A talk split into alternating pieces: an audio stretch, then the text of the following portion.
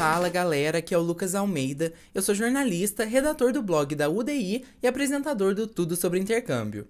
Como você deve ter visto aí no título do episódio, hoje a gente vai falar sobre o Duolingo English Test, ou DET, que é uma prova que está vindo aí como uma opção para as pessoas que precisam fazer um teste de proficiência em inglês e não querem fazer nem o IELTS e nem o TOEFL, seja por uma questão de estratégia, seja por questão de estilo de prova, ou seja pela questão do preço também, que o Duolingo acaba sendo muito mais acessível agora com o preço do dólar lá em cima. A ideia aqui é explicar para vocês como funciona o exame do Duolingo, como ele avalia suas habilidades de compreensão de fala e de escrita, a escala de notas, né, como comparar com o TOEFL e o principal, que é quanto custa e quais universidades no exterior aceitam esse teste de proficiência. Mas antes disso, vamos às dúvidas de vocês no UDI Responde. A primeira pergunta chegou no nosso e-mail e ele é do meu xará, Lucas Anthony. Ele mandou: Oi, poderiam explicar a relação do Enem com as applications? Eu posso utilizar a nota do Enem como atividade extracurricular? Muito obrigado. Oi, Lucas. Então, o Enem não pode ser usado como extracurricular, não. A relação dele com as applications é que em algumas universidades você pode usar a nota do Enem como você usaria a nota do SAT ou do ACT. Algumas universidades nos Estados Unidos, como NYU, por exemplo, e em Portugal, elas aceitam a nota do Enem como uma nota de vestibular, digamos assim. Mas você não pode usar como uma parte das atividades extracurriculares, não. A segunda pergunta chegou também no nosso e-mail e ela é da Larissa Schneider. Ela perguntou: Tenho 16 anos, posso fazer um summer job? Oi, Larissa. Não, ainda não. As oportunidades de summer job são voltadas para pessoas com mais de 18 anos, mas logo logo você chega lá. Se você também tiver uma pergunta ou uma sugestão, pode enviar ela pra gente no contato arroba sem o BR, lembrando sempre de colocar podcast no assunto do e-mail ou então na caixa de perguntas que nós vamos abrir no story lá no perfil da UDI no Instagram, o arroba Universidade do Intercâmbio. Agora vamos descobrir tudo sobre o teste de proficiência do Duolingo.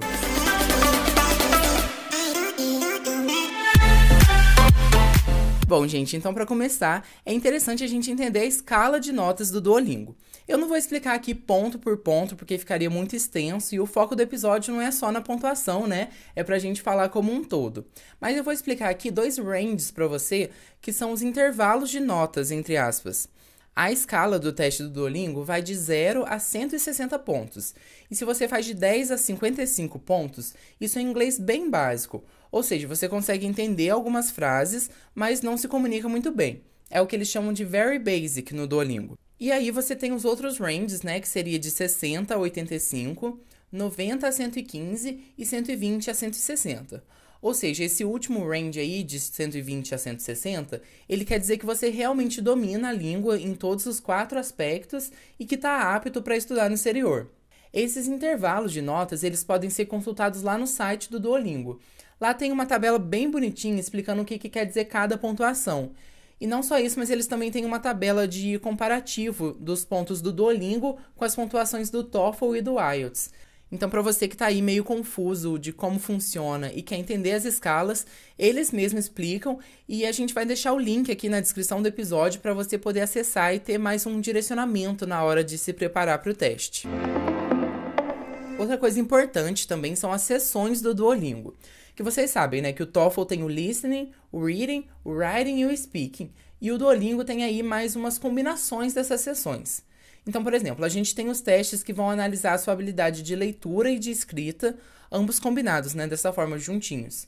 A gente tem o teste de ler e escutar, o teste de escutar e falar, e o último teste de escrever e falar. Não necessariamente precisa ser nessa ordem, mas é assim que as sessões são divididas. O Duolingo, gente, mais uma vez para vocês entenderem como funciona a prova, é importante entrar no site. A gente vai deixar também o site aqui para vocês olharem isso. A questão das pontuações de cada sessão e como funciona cada sessão. Vocês vão ver que eles têm um diagrama de Venn, aquele gráfico de círculos, explicando direitinho como cada habilidade se conecta com a outra dentro dos testes e como estabelecer a melhor estratégia de estudo para cada uma dessas sessões. E falando agora então sobre quais universidades já aceitam o Duolingo como teste de proficiência, se você está achando que são poucas universidades, você está completamente enganado, porque já tem universidade muito grande aceitando esse tipo de teste. Por exemplo, a Yale nos Estados Unidos já aceita. Lá nos Estados Unidos também a Johns Hopkins e a Duke University aceitam o teste. Quem também aceita é o Imperial College de Londres, a Universidade de Birmingham e tem muita universidade grande entrando na lista e a tendência é que daqui para frente a lista fique cada vez maior e não é só nos Estados Unidos e na Europa não. Tem universidade no Canadá aceitando e na Austrália também. Então, independente de para onde você vai aplicar, já é interessante dar uma checada na lista de universidades que aceitam o Duolingo. E com relação ao preço, como eu disse, o Duolingo ele acaba sendo muito mais acessível do que o TOEFL e o IELTS, porque ele tem um valor de 49 dólares. Então ele é bem mais barato do que os outros testes que giram em torno de 100 dólares ou mais por aí. Mas olha só uma dica, tem como fazer o Duolingo de graça, não conta para ninguém que eu falei aqui, mas cata só essa dica da nossa mentora Catarina Pires processo para conseguir essa prova de graça acontece através do aplicativo. Então você vai lá na sua Apple Store, na sua Google Play e pesquisa lá Duolingo, vai baixar o aplicativo, vai, você vai ter que colocar um e-mail, tá? Você só consegue fazer, você só consegue essa prova grátis por um e-mail. Então, por exemplo, coloquei lá catarinabonitinha@gmail.com, fiz a prova não consigo fazer uma segunda prova, vou ter que colocar outro e-mail que eu tenho, catarinaestrelinha.gmail.com. Aí eu vou conseguir fazer, tá? Uma vez por e-mail, tá? Tenham isso em mente. Quando você entra no aplicativo, ele vai fazer você passar por um teste de nivelamento. O que, que, é isso? Ele vai querer entender se você é do nível básico, se você é do nível intermediário, se você é do nível avançado ou se você é fluente, tá? E quanto mais perguntas você acertar nessa, nesse teste de nivelamento, menos tarefas você vai ter que fazer por sessão, tá? Então, vamos supor que ah, você está no nível básico. Nível básico significa que você tem que aprender muitas coisas. Então, na primeira sessão que você for fazer do teste, vai ter várias tarefinhas para você fazer. Agora, se você for do nível avançado, significa que você já sabe muitas coisas. Então, vão ter menos tarefinhas para você fazer. Então, nesse caso aqui do aplicativo do teste de nivelamento, quanto mais coisas você acertar, mais rápido você vai conseguir chegar na fase onde você consegue o teste de graça, tá? É, então, você termina a fase 3, você faz esse teste da bandeirinha, é, vocês clicam nessa bandeirinha, vão fazer um testezinho para ir para a próxima fase. Feito Sim. esse testezinho, você vai receber um e-mail sendo convidado para fazer essa prova de graça, tá? Porque ele vai entender que você já completou aquelas sessões de trás, as três primeiras. Basicamente é isso, gente. Completem as, as bolinhas de cada sessão até vocês chegarem no castelozinho. Chegou no, no, na bandeirinha no castelozinho, faz o testezinho que vocês vão receber esse teste no e-mail de vocês, tá? Uma coisa importante. Catarina, cliquei aqui na bandeirinha, fiz o teste de, de nivelamento para ir para a próxima fase, não recebi o e-mail. O que, que eu faço? você tem que esperar de 5 a 10 dias, tá? Demora um tempinho para ser gerado esse claro. e-mail. Não se preocupem, porque vai chegar. E vai vir com esse assunto de certifique seu nível de inglês de graça. E daí, lá no final do e-mail, vai ter um botãozinho azul falando faça o teste.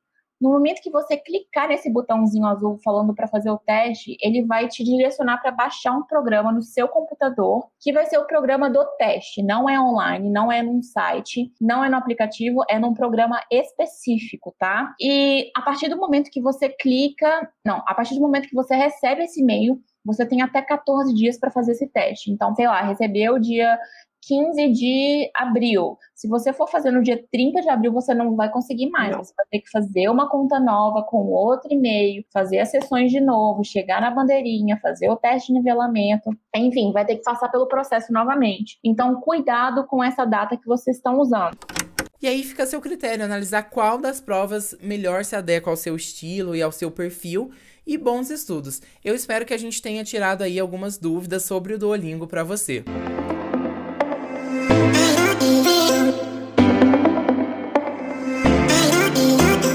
Se você gostou desse episódio, compartilhe com seus amigos, divulga nas redes sociais e não esquece também de seguir a gente em todas as nossas redes, que vão estar linkadas na descrição do episódio para não perder nenhuma novidade.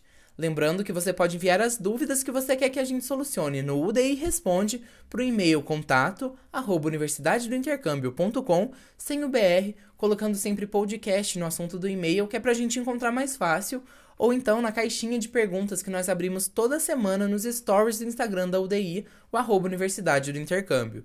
Então eu te espero na próxima sexta-feira com mais um episódio do Tudo sobre Intercâmbio. Um abraço e até lá!